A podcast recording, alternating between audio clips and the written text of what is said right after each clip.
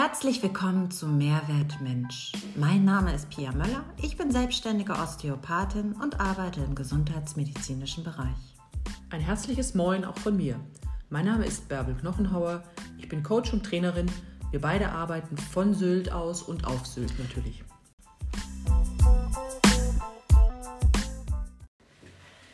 Moin Moin von Sylt. Heute zu Gast in unserem Podcast Gesa Eberle, Journalistin, Moderatorin und Frau des öffentlichen Lebens und mitten im Leben zum Thema die goldene Mitte. Wow, Gesa, herzlich willkommen bei uns. Wir freuen uns riesig, dass du da bist. Vielen Dank. Äh, du bist ja nicht nur Frau des öffentlichen Lebens, du bist ja auch eine Sylt-Frau. Du bist Sylt-Fan, du bist ähm, gut vernetzt inzwischen auf der Insel und ähm, wir kennen uns schon ganz lange ganz viele Jahre und äh, freuen uns immer wieder, wenn wir uns hier treffen und sehen können. Und schön, dass du da bist, dass du Zeit hast, auch zu diesem Thema zu uns zu sprechen. Denn du bist nicht nur Frau des öffentlichen Lebens, du bist dieses Jahr 50 geworden und hast es großartig zelebriert. Jetzt ist es raus. Jetzt ist es raus. Wenn es noch nicht offiziell war, dann so, jetzt. Jetzt muss ich mir erstmal bedanken bei euch, dass ich die Chance habe, ähm, bei diesem Podcast dabei zu sein. Ich hätte euch ja gerne nur erst über die Schulter geschaut und finde es umso schöner, dass ich jetzt hier in eurer Mitte, also in der goldenen Mitte, sitzen darf. Schön, dass du hier bist. Darauf freuen wir, haben wir uns auch sehr gefreut. Und äh, die goldene Mitte ist unser Thema. Goldene Mitte heißt was genau? Was meinen wir damit? Ja, ja möchtest du was sagen? Ja, wir haben überlegt, die persönliche Sonnenwendezeit, das war so ein schöner Begriff, den wir bei diesem Thema uns so äh, angelesen ja. haben. Und zum Glück mit unsichtbarer Linie. Also keiner weiß ja, wohin die Reise weitergeht, wenn wir in der Mitte sind. Wir wissen, was hinter uns liegt, wir mhm. wissen, wie viele Jahre wir verbracht haben, aber wir wissen nicht, wie viele Jahre vor uns liegen. Und diese Art der Limitation, die vielleicht auch vor uns liegen könnte, Gesa, gibt es ein Gefühl für dich, dorthin zu blicken? Ich denke überhaupt nicht an Limitationen, Pia, wenn ich äh, nach, so nach, vorne schaue. Ja. ja. wir haben ja gelernt, auch Bärbel und ich in unserer Coaching-Ausbildung immer positiv zu denken. Und ähm, das kann man natürlich auf der einen Seite lernen, das muss man aber ja irgendwann spüren und zu einer inneren Haltung machen. Also ich empfinde erstmal gar keine Limitierung. Ich empfinde bei der goldenen Mitte tatsächlich jetzt erstmal diese Zahl, in meinem Fall die 50 ähm, die ja dann doch irgendwie eine Mitte heutzutage darstellt, denn wir werden ja alle älter, wir werden ja fast alle 100 gefühlt. Und ähm, der Gedanke, dass dann nochmal die, die Hälfte quasi vor mir liegt jetzt, ähm, darüber habe ich mir ein paar Gedanken gemacht, dass ich auch manchmal mich dabei ertappe zu glauben, es wird bestimmt schwieriger äh, als die ersten 50 Jahre, vielleicht auch durchdachter und nicht mehr so spielerisch und zum Ende raus auch... Ähm, durch das Alter vermutlich auch herausfordernder. Aber jetzt im Moment bin ich ganz in dieser 50 und die finde ich toll. Das ist toll, dass du Gibt, das sagen Ja, das ist super. Das ist, äh, ja, genau wie du sagst. Die Haltung, die macht halt eine Menge. Ne? Den größten Anteil hat die innere Haltung. Ähm, wenn du sagst, du hast dir darüber Gedanken gemacht, äh, wie hast du dich vorbereitet auf diese Zeit? Oder hast du dich überhaupt vorbereitet? Ich habe mich erstmal natürlich auf so eine Art äh, Geburtstagsfeier vorbereitet. Sehr gut. Glaub, den Druck haben wir wahrscheinlich alle, Sehr gut. früher oder später. Was mache ich am 50. Und äh, das war ja schon eigentlich ein Jahr zurückliegend, ähm, dass ich mir Gedanken gemacht habe, mit wie vielen Menschen möchte ich wo feiern. Da muss man planen, da muss man ein Save the Date rausschicken. Und dann hatten wir ja alle Corona. Und ich habe schon äh, meinen Freunden gesagt, also so die Jahrgänge 70, 71. Wir sind eigentlich die gebeutelten Corona-Jahrgänge jetzt. Ich hatte geträumt von einem Jahr voller Reisen und Feiern und, ein Wochenende nach dem anderen, äh, Party hier, Party dort. Und dem war ja dann alle nicht, also nicht so. Wir konnten das ja nicht umsetzen. Und am Ende hatte ich jetzt quasi Glück. Das heißt, meine ganze Vorbereitung fand nicht statt, nur in meinem Kopf. Und am Ende war es eine ganz spontane Geschichte und das äh, Leben hat mich mal wieder gelehrt, je weniger man planen kann, desto besser manchmal. Plane dein Leben nicht, sondern lebe es einfach. Genau, so, das war hier und jetzt. Ja. Mhm. Du hast ja auch im Sylter sanft, glaube ich, getanzt, ne? Mit deinem 50. reingetanzt und drum und dran warst auf der Insel, glaube ich, zum Feiern. Das ist richtig, ja. Das ist wirklich, dieses Sylt macht ja was mit einem. Das wird auch was mit euch machen, sonst wärt ihr nicht hier. Ähm, und diese Stimmung, dieses auch nicht planbare, das Wetter, das, das Klima, das war für mich schon immer speziell. Also ich hatte meinen zwölften Geburtstag schon auf Sylt, weil ich äh, als Kind hier ganz viel war. Und ich erinnere mich nicht an viele Kindergeburtstage so intensiv wie an meinen zwölften hier auf Sylt. Wir hatten immer eine Ferienwohnung in Westerland von Freunden. Und äh, ich durfte oben in so einem Hochbett schlafen und das fand ich schon immer so abenteuerlich und spannend und dann waren wir halt immer am Strand. Also es war ein toller Geburtstag und ich glaube, dieses Sylt ist bis heute ein Seelenort für mich und ich habe halt bezogen auf meinen Geburtstag ein Jahr im Voraus gedacht, wo möchte ich aufwachen? Ähm, an meinem Geburtstag. Und da kam nicht so viel in Frage, äh, was mich so berührt hätte. Und dann habe ich eine Kombination am Ende gewählt. Und am Ende habe ich doch meinen eigentlichen Geburtstag dann auf Mallorca verbracht, aber ich wollte es in Kombination mit Sylt bringen und so war ich dann eine Woche später hier. Sehr gut, finde ich toll. Und rauskam, oder nochmal auf die Frage zurück, ähm, du hast dich auf deinen Geburtstag vorbereitet, du hast gerade beschrieben, wie du ihn erlebt hast. Erzähl doch nochmal, wie hast du oder welche Gedanken haben diese, diese, diesen Geburtstag begleitet? Mhm. So im Hinblick auf, was kommt denn jetzt und was wird mir wichtiger, was, wird mir, was ist vielleicht auch gar nicht mehr so wichtig? Das finde ich ganz interessant. Also, weil du es auch vorhin gefragt hast, wie, wie bereitet man sich vor auf diesen 50. Wie bereitet Frau sich vor auf diesen genau. 50. Äh, es gab eine Zeit, da hatte ich den Eindruck, dass der 40. Geburtstag für uns Frauen vielleicht der noch entscheidendere ist, vorausgesetzt man möchte Kinder oder Familie gründen. Das war für mich eigentlich so ein entscheidender Geburtstag, äh, wo ich damals dachte, ja, wo stehe ich? Ähm, ich wollte immer eine Familie gründen, die ist so nicht entstanden. Auch das ist etwas, da muss man erstmal ähm, sich einnorden und sich fragen, ja, was mache ich jetzt damit? Wie gehe ich damit um? Das Leben ist kein Ponyhof, man kann vieles planen, aber eben doch nicht alles. Und zu einer Familie gehören ja doch mindestens zwei. Ähm, und das war dann für mich so ein Zeitpunkt zu sagen, ja, was soll denn jetzt dann noch kommen beim 50. Also ich wusste ja irgendwann, gut, wenn die Familie nicht entsteht bis Mitte 40, dann ist der 50. Geburtstag ja einfach einer, der findet dann eben als mit Partnerschaft oder ohne Partnerschaft statt. Also das war nicht mehr so einschneidend, ähm, das war auch nicht mehr so, so traurig vom Gedanken, wie der 40. für mich im Grunde damals wirkte. Und von daher gab es so einen anderen Ansatz für mich. Ähm, ich habe eher als Jahrzehnt gedacht, okay, was passiert denn von 50 bis 60, auch beruflich? Dadurch, dass ich keine ähm, Familie gegründet habe, wurde der Job für mich wichtiger zwischen 40 und 50 und auch die Ausrichtung des Jobs. Und da fühle ich mich jetzt tatsächlich mehr in meiner goldenen Mitte, dass ich sage, ich muss, und das höre ich ja immer wieder auch von Frauen, ich muss mir jetzt nichts mehr beweisen. Ich kriege so eine Souveränität. Mhm. Ich finde meine 50 ähm, so extrem stabil, viel stabiler als die 49. Äh, mein letztes Lebensjahr, das war irgendwie noch unruhiger, auch von der Zahl. Und ich finde jetzt mit 50, das ist ein Statement. Super. Das ist ein Statement auch nach vorne. Ist großartig, dass du das genauso sehen kannst, weil für viele, das werden auch einige unserer Zuhörer so empfinden, ist genau dieser Wechsel 40, 50 Frage Kind ja, Kind nein, entscheide ich mich für eine Familie, vielleicht auch Spätgebären für eine Familie, was ja auch kein einfaches Thema ist. Fruchtungskliniken sind so ein Thema. Ne? Ähm, wir haben mal aus Spaß so gesagt, zwischen Hitzewelle und drei Monatskolik. Ne? Also das ist ja auch alles nicht so einfach zu genau. Und ähm, furchtbar. Ja, ist auch echt eine Herausforderung. Ich begleite ein paar von den Frauen auch in der Praxis mit und dann merkst du schon, wo eigentlich der biologische Rhythmus dich hinzieht, nämlich ja. eher schon mal einen Tick runterzufahren und dann schiebst du aber im Kinderwagen in die erste Krabbelgruppe und in der Krabbelgruppe sitzen die 20-Jährigen. So. Ja. Also vielen Dank für deine Ehrlichkeit und deine Offenheit hier auch an dieser Stelle, weil ich weiß, Kinderwunsch ist kein einfaches Thema. Ähm, das ist schon ein sehr emotionales Thema.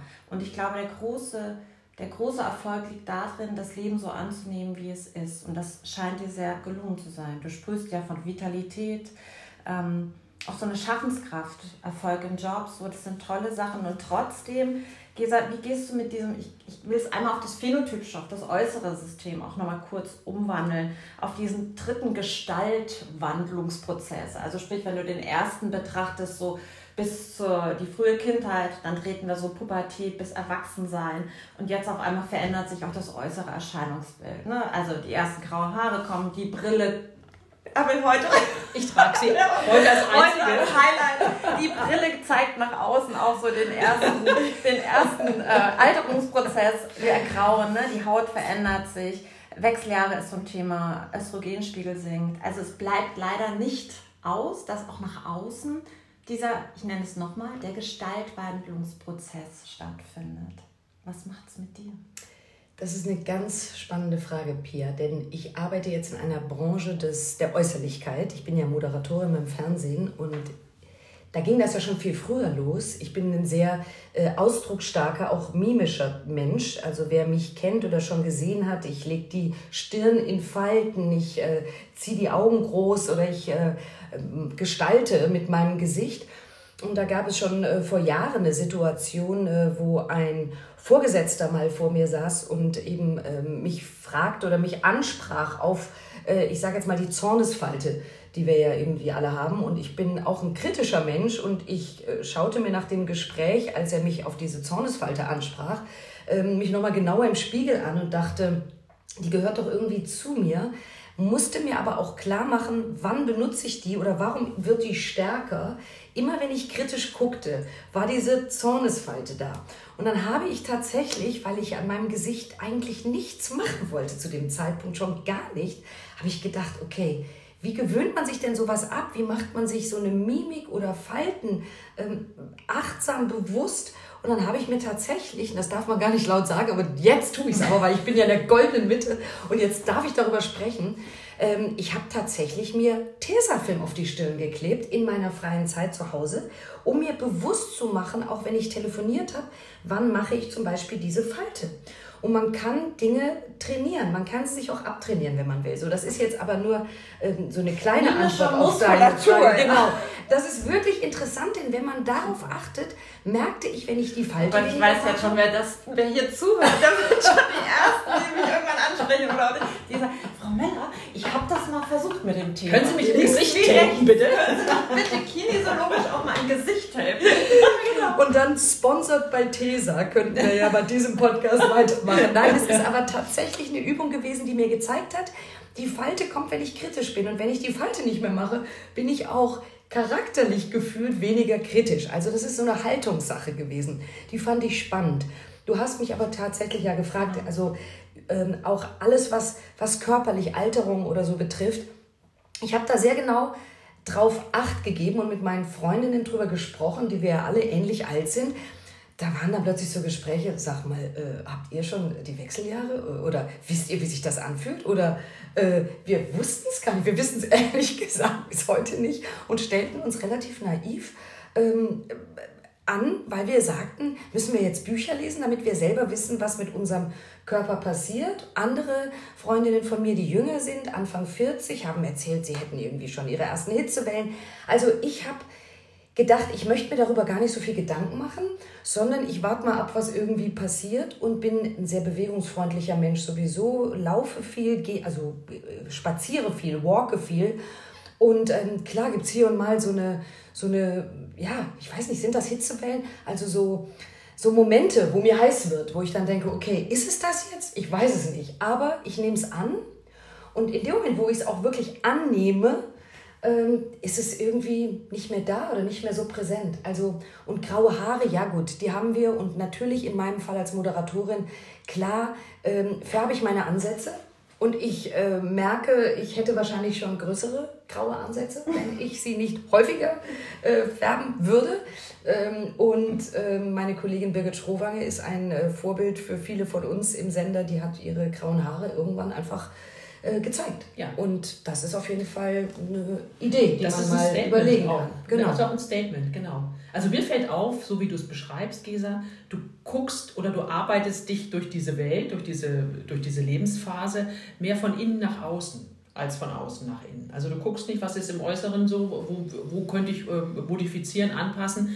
Nee, du guckst, wie geht es mir und wie kann ich das, was mir begegnet, annehmen. Das finde ich, find ich ganz, ganz toll. Ich glaube, das ist auch ähm, nicht unbedingt geläufig in, in, in deiner Branche, in deiner Welt, ähm, weil mit diesem, mit diesem Älterwerden als Frau, aber auch als Mann, aber mehr als Frau, äh, äh, geht ja auch so ein sozialer Statusverlust einher. Wie erlebst du das in der Medienwelt?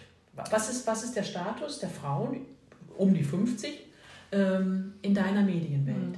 Hatten wir mal so nett, dass wir einen Begriff in der Medienwelt, als wir beide uns vorbereitet haben mit diesem Tantenfach. Ja, also genau. in der Theaterwelt wechselt man dann in diesem Alter ins Tantenfach. Als wir uns über die äh, goldene Mitte unterhalten genau, haben wir uns genau. ein bisschen eingelesen und dann äh, kam genau aus dieser Medien- und äh, Theaterwelt, hieß es dann, naja, die Frauen verlieren ihre Rolle als Geliebte und als fesche Ehefrau, ja. sondern werden eher als Tanten nur noch besetzt. Und deshalb sprach man vom Tantenfach. Ach was? Ja, das klingt ja furchtbar. Ja. erschreckend.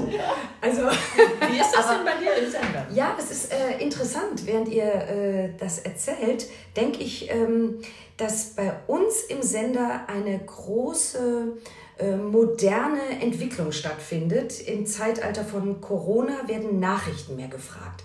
Im Zeitalter von Nachrichten wird Kompetenz und Glaubwürdigkeit mehr gefragt und Seriosität.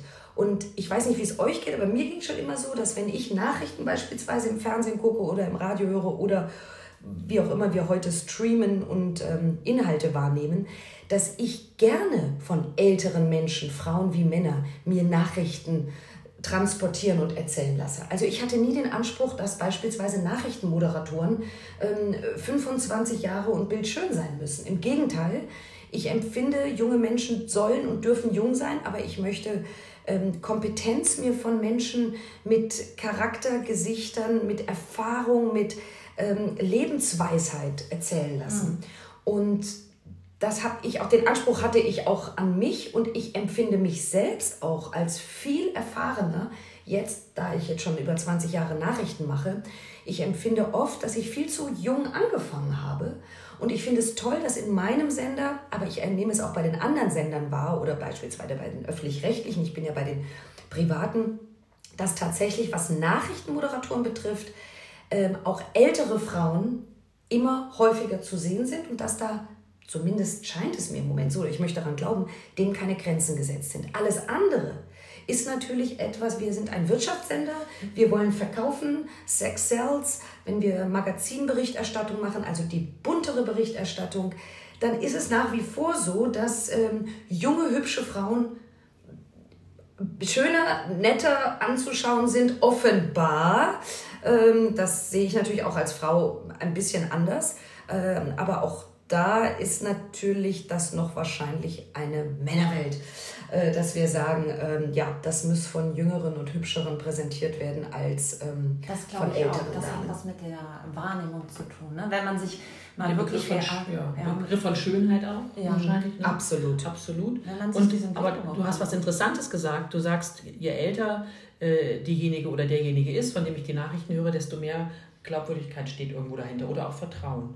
Und, äh, das ist ein schöner Begriff, Vertrauen. Ja, also das ist mein Gefühl, wenn du das so beschreibst, das, das nehme ich dem oder der eher ab, die vielleicht schon ein Stück Lebenserfahrung hat. Das erlebe ich auch im Coaching oft. Und äh, kleine Geschichte, das weißt du, Gesa, bei uns im Coachingverband, der, der offiziell Coaches zulässt und zertifiziert, äh, werden Menschen über 30 gar nicht zugelassen aufgrund der, der bis dato möglicherweise nicht, nicht äh, gewonnene Lebenserfahrung oder auch Berufserfahrung, also es hat viel mit Vertrauen zu tun. Älter werden hat viel mit, oder äh, die Wirksamkeit des Alters. Äh, mit der steigt auch das Vertrauen. Aber das ist auch ein Thema, das man diskutieren muss in der Öffentlichkeit, weil Fall. eigentlich ist ja oftmals diese Karriereleiter so um die 50 irgendwo zu Ende. Also der Headhunter guckt nicht mehr wirklich nach dir, der lässt sich eher ausrollen, als dass er hinter dir herrollt und deinen Kopf haben will, sondern es geht eher in die Richtung, dass sich genau diese Nachfrage ja verlangsamt und diesen Leistungsdruck dann zu haben, zu sagen, ich bin jetzt 50. Ich glaube, du hast das große Glück heute zu sagen, ich bin froh und stolz, mhm. habe was geschafft bis 50. Aber es gibt ja auch Leute, die quer einsteigen, die nochmal einen Beruf anfangen mit 40, dann auf einmal erst 5, 6, 7 ja. Jahre im Beruf sind.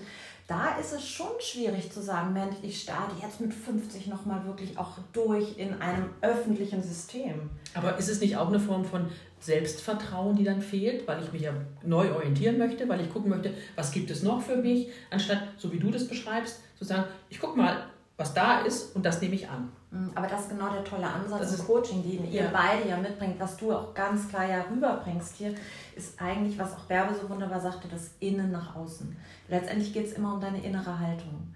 Und das ist das, was ja. du bringen kannst. Aber jetzt nochmal von außen betrachtet, was ja auch deine Welt ist, ist es schon immer noch so, dass wir schon als Frau stärker limitiert sind als der Mann. Ein Mann mit grauer Schläfe ist sexy. Eine Frau mit grauer Schläfe, was machen wir? Wir rennen zum Friseur. Ja. Die meisten von uns. Absolut. Ein gesellschaftliches Thema. Absolut. Absolut. Also Aussehen und äh, genau äußere Wirkung ähm, ich glaube, das braucht noch, bis sich das wahrscheinlich in den Köpfen verändert. Also ja. das ist nach wie vor, glaube ich, so, dass wir Frauen auch selber manchmal offenbar glauben, dass Männer attraktiver sind im Alter oder Männer können aufgrund von Geld, Reichtum noch immer Jüngere haben, die das anzieht und wir Frauen bleiben irgendwie auf der Strecke. Also meine Mutter hat auch irgendwann gesagt, ab 65, als sie zu ihren grauen oder dann weißen Haaren stand, also ganz ehrlich, die gucken dann gar nicht mehr nach dir. Also ihre Freundin, ihre Beste war immer noch blond gefärbt und das, der Blick ging ganz klar zur Freundin. Da muss man schon stark sein, da muss man schon stabil sein.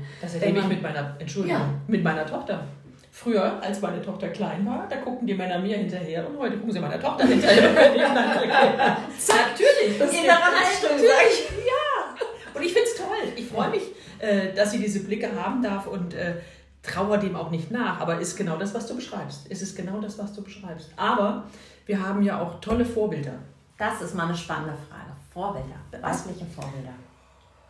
Wow, da bin ich, muss ich echt sagen. Ist gemein, wenn man so spontan äh, fragt. Wir ja, haben vorhin schon drüber gesprochen. Wir haben schon drüber gesprochen. Also, ihr habt schon drüber gesprochen, da muss ich jetzt von euch profitieren. Meryl Streep. Ja, Meryl Streep, also ganz ehrlich. Iris Berben. Äh, wunderbar. Michelle Obama. Obama. Ja. ja.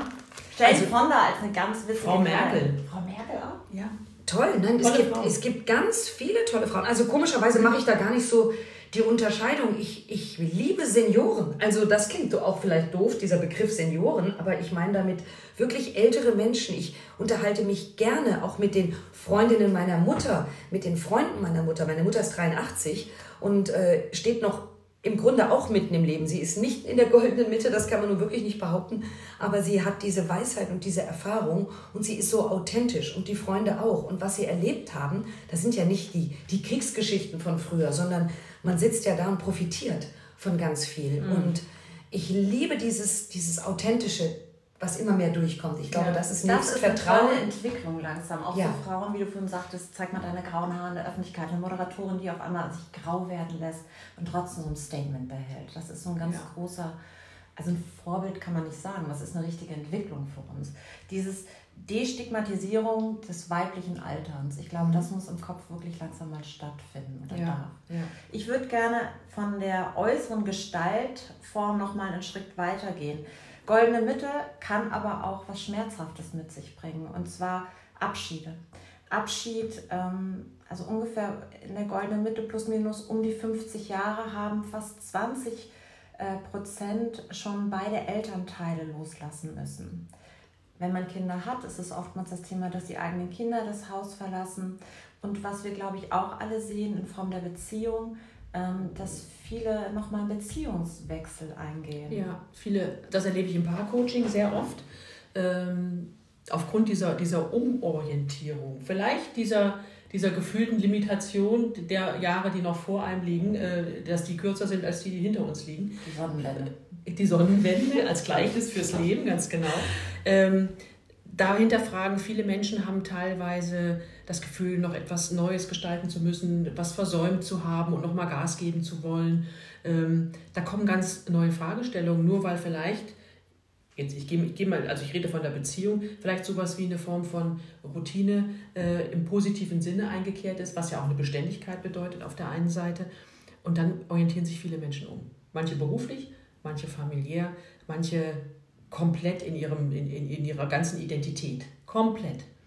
Und das birgt sehr viel Unruhe natürlich. Also diese Lebensmitte, ich glaube, es gibt keine Lebensphase, die spannender ist. Man wird Großmutter oder Mutter. Man äh, wird Witwe oder heiratet. Man, man, man gibt so viele neue, neue Gestaltungsformen, die auch gesellschaftlich möglich sind. Ähm, wie gehst du damit um? Das ist ähm, das hast du super zusammengefasst. Ich habe mir das gerade noch mal so visualisiert, Bärbel. Äh, eben wo man so steht, äh, in der Mitte und ich sah jetzt irgendwie auch so ganz viele Striche. Also wenn ich jetzt die Sonne wäre, und das ist jetzt mal positiv ausgedrückt, eben meine ganzen Strahlen, eben was ähm, das alles mit sich bringt. Eben diese ganze Ambivalenz oder auch diese, diese Zweipoligkeit, ich eben zwischen, wie du es gesagt hast, äh, Oma werden oder Verlust ähm, von Kindern, von wem auch immer man dann verliert oder loslassen muss. Äh, Kinder sollte man noch nicht verlieren, sondern man lässt sie los und dann verliert man die Eltern ähm, parallel. Also ich empfinde das als ein großes Spannungsfeld. Ähm, ich umso mehr, als ich keine Familie gegründet habe, bin immer noch so sehr Tochter. und ähm, habe das Gefühl, dass ich irgendwie gar nicht so eine lange Zeit hatte des äh, Wandels von der Tochter womöglich bald zur Pflegerin oder Betreuerin meiner Mutter. Gott sei Dank, knock on wood, ähm, ist das gerade noch nicht der Fall, aber ich merke, das steht an. Und ich merke um mich herum, ich habe meinen Vater früh verloren, ähm, schon als Kind. Äh, von daher kenne ich Tod früh, aber eben nicht jetzt durch die goldene Mitte. Aber viele meiner Freunde verlieren eben jetzt das erste Elternteil äh, oder womöglich schon das zweite. Ich sage dann immer, jetzt seid ihr Vollweisen. Das sagt man ja eigentlich gar nicht. Und trotzdem fühlt man sich ja noch als, als Kind auf eine Art. Das darf man ja auch nicht vergessen, auch wenn man im Außen schon älter wirkt. Wie geht man damit um? Auch da kann man ja nur sagen, oder ich kann nur sagen, ich kann das ja nur annehmen, äh, wie alle anderen auch. Ich kann mich da schwer vorbereiten. Ich orientiere mich da sehr an den Erfahrungen der anderen, äh, ob es äh, die Pflegestufen der Eltern sind ähm, oder eben dadurch, dass ich keine Kinder habe, muss ich die nicht loslassen. Das ist mein großer Vorteil. Ähm, ich habe eher das Problem dann, ich bin zum Beispiel ein großer Beziehungsmensch und ähm, ich erlebe eben, äh, wenn ich Männer kennenlerne, Männer, die aus Ehen rauskommen. Ähm, und ich dachte früher immer naiverweise, na, die sind ja dann getrennt, also geschieden, also frei. Ähm, das ist, dem ist nicht so, okay. wenn ich es mal kurz zusammenfassen darf. Ähm, vermutlich empfinden das Männer auch andersrum bei Frauen, aber ich kann es eben nur aus dieser Perspektive formulieren, wie viel, wie, wie komplex das System ist, in dem viele gefangen sind, in ihren Verantwortlichkeiten, in ihrer Fürsorge, auch monetär, ähm, auch den eigenen Weg neu zu finden, auch für Männer, die dann getrennt oder geschieden sind. Da gibt es eine Ex-Frau, da gibt es Kinder. Ähm, man muss ja den Weg auch erstmal als getrenntes Paar finden, bevor man überhaupt frei ist für was Neues. Und trotzdem wollen sie sich verlieben, sie wollen wieder jung sein, ähm, sie wollen noch mal neu anfangen, sie wissen noch nicht wo und wie. Und irgendwie wollen sie doch alle frei sein und sich noch nicht wieder so richtig committen. Ich glaube, bei Männern, wenn man das so diskutieren kann, Männer sind anders in der Lebensmitte, was neue Partnerschaften angeht, als wir Frauen. Du sagst ganz klar, eigentlich weiß ich heute viel genauer, was ich früher wollte, mhm. bin viel klarer bei mir. Ich grätsche jetzt nochmal aus der Medizin rein. In der TCM, in der chinesischen Medizin, die haben ein ganz tolles Bild. Und zwar ähm, für uns Europäerinnen ist ja irgendwie, der Lack ist irgendwie ein bisschen ab. Ich komme die Wechseljahre, jetzt mein Gott, was passiert? Ne? Jetzt bist du Gott sei Dank ein positives, leuchtendes Sonnenbeispiel. Ähm, bei vielen ist es ja eher so eine gesellschaftliche Sache, oh Gott, oh Gott, ich stehe an einem Punkt, wo ich äh, nicht mehr diese Strahlen nach außen kann. Ne? Die Kinder aus dem Haus, ich werde grau, der Alte guckt vielleicht auch schon mal nach einer neuen. Irgendwie, es ist ja ein schwieriges Lebensmodus. Bärbel lacht, aber es ist, ich grinse. Es ist, ja, es ist ein Beziehungsthema. Und man orientiert sich ja oft, was du auch sagst, nach was Neuerem, frisch, frei, fröhlich, so, ne? eventuell noch mal neu ins Leben gestartet, aber oftmals nicht mit der wahren Konsequenz dahinter. Das ist so das eine. Und bei der chinesischen Medizin zeichnen die ähm, die Lebenskurve der Frau mit 50 nochmal komplett ansteigend. Und das fand ich so großartig, als ich mich mal mit einer chinesischen Ärztin darunter und dann gesagt, erklären Sie mir mal warum. Und dann sagt sie, na, das ist ganz einfach. Die Kraft, die eine Frau nach außen gegeben hat in äh, Persönlichkeit, Familiengründen, Jobaufbau, Kinder zeugen, ne? also das, was uns auch die Natur mitgibt, diese Fruchtbarkeitsthematik, wandelt sich auch mit dem Eintritt in die Wechseljahre in die Ich-Zeit. Also es geht von dem Außen, von der Persona zurück in das eigentliche Ich. Du kreierst deine innere Mitte. Das ist ja das, was du vorhin auch so schön sagst, die Kraft, die von innen kommen muss. Und ich glaube, das ist so wichtig, dass das einem klar werden darf, dass der Weg über sich selbst gehen darf. Das ist ein super dieses, Bild. Ja, ganz, ganz Wachsen von innen, ja, ja. obwohl du 50 bist, passiert ein Wachstum. Nur ist er nicht mehr nach außen gegeben, sondern die Kraft wächst aus dir. Und es macht dich unabhängiger und viel freier wenn du so denkst und diesen, so wie du es auch beschreibst, Gesa, gerade auch in deiner sehr herausfordernden Medienwelt, den Fokus mehr nach innen zu richten und trotzdem nach außen zu strahlen. Oder gerade deswegen. Das finde ich hochspannend. Das ja. klingt super. Meine Mutter äh, hat, ich muss sie nur mal zitieren, auch gesagt, jetzt kommen deine besten zehn Jahre, Kind. Kind sagt sie allerdings immer noch, das ist auch interessant. Aber eben die besten zehn Jahre, die, wo ich mich nochmal komplett neu, auch beruflich, sagt sie, aufstellen könnte, wo man nochmal irgendwo hinziehen kann. Ich glaube, das ist natürlich auch die Vision einer 83-Jährigen, die zurückblickt weil ich wüsste nicht, ob ich jetzt dringend alles nochmal über den Haufen werfen muss. Aber ja, ich bin natürlich frei. Ich habe natürlich auch ein freies Leben ohne, ohne Kinder. Ich muss mich nach niemandem richten, äh, ob man sich da neu aufstellt, mal schauen. Aber ich habe eine Zeit lang, weil du, äh, Pia, Mann, Frau, ähm, und die Unterschiede in der goldenen Mitte gerade nochmal angesprochen hast. Es gab eine Zeit, habe ich gesagt, mit 40 werden wir Frauen Yogalehrerinnen und Coaches, mit 50 werden äh, die Männer alle Consultant. Ähm, ich glaube, das ist wirklich um zehn Jahre so ein bisschen versetzt. Ich erlebe, das ist wirklich meine subjektive ähm, Ansicht, dass Männer so ihre Wechseljahre mit 50 haben, dann starten die meisten, die ich kenne, nochmal mit Motorrädern durch und da muss mindestens eine Maschine oder das Rennrad gekauft Weißt du, wie man die nennt? Die nennt man Marmil. Warum? Das ist so Middle-aged men in Lycra. Wenn sie Rennrad fahren oder Leder tragen. Unglaublich, unglaublich. Nein, es ist wirklich so ein Klischee. Ich will das nicht bedienen und doch erlebe ich das immer wieder. Die wollen sich auch so actionreich darstellen. Also wenn ich dann einen kennenlerne, dann, dann muss das ein Kitesurfer sein mit Rennrad und eben Motorrad. Und der ist auf jeden Fall busy im Sport und äh, ab 60 kommt eine neue Ruhe bei denen rein. Vielleicht ist das deren Ruhe mit 60, die wir jetzt mit 50 haben. Äh, ein äußerer Aktionismus, aber eine innere Ruhe. Tja, das wäre das, ja, das ist auch ein schönes Bild. Ich finde, das ist ein schönes Abschlussbild auch. Pia, du hast noch einen Tipp mitgebracht. Ähm, ich weiß gar nicht. okay, den können wir auch einfach mal weglassen. Ich wollte eigentlich was über die Jamswurzel sagen bei den Wechseljahren, aber dann Gesa so glücklich durch Wir brauchen das nicht heute. Wir brauchen es vielleicht nicht. Mach dir was Gutes, ich die probiere ich danach. Ich finde tatsächlich, es ist super, super schöne, lustige, spannende Diskussion gewesen. Viele Perspektivwechsel, äh, viele Blickrichtungen und vor allen Dingen äh, sehe ich uns drei hier gerade so lustig sitzen in unserem kleinen Küchenstudio. Ähm, sehr tolle, attraktive äh, Frauen, die ein Standing haben, die eine Meinung haben, die was zu sagen haben Absolut. und die strahlen. Und ich danke von Herzen für diese schöne Runde. Das war wunderbar. Schön, dass du da bist. ja. Vielen lieben Dank, Gesa. Wir genießen heute alle nochmal Sylt, Sylt den Sonnenuntergang ja. und wünschen in, auf diesem Weg nach außen in die Welt ähm, einen wunderbaren Tag. Bis bald. Tschüss. Tschüss.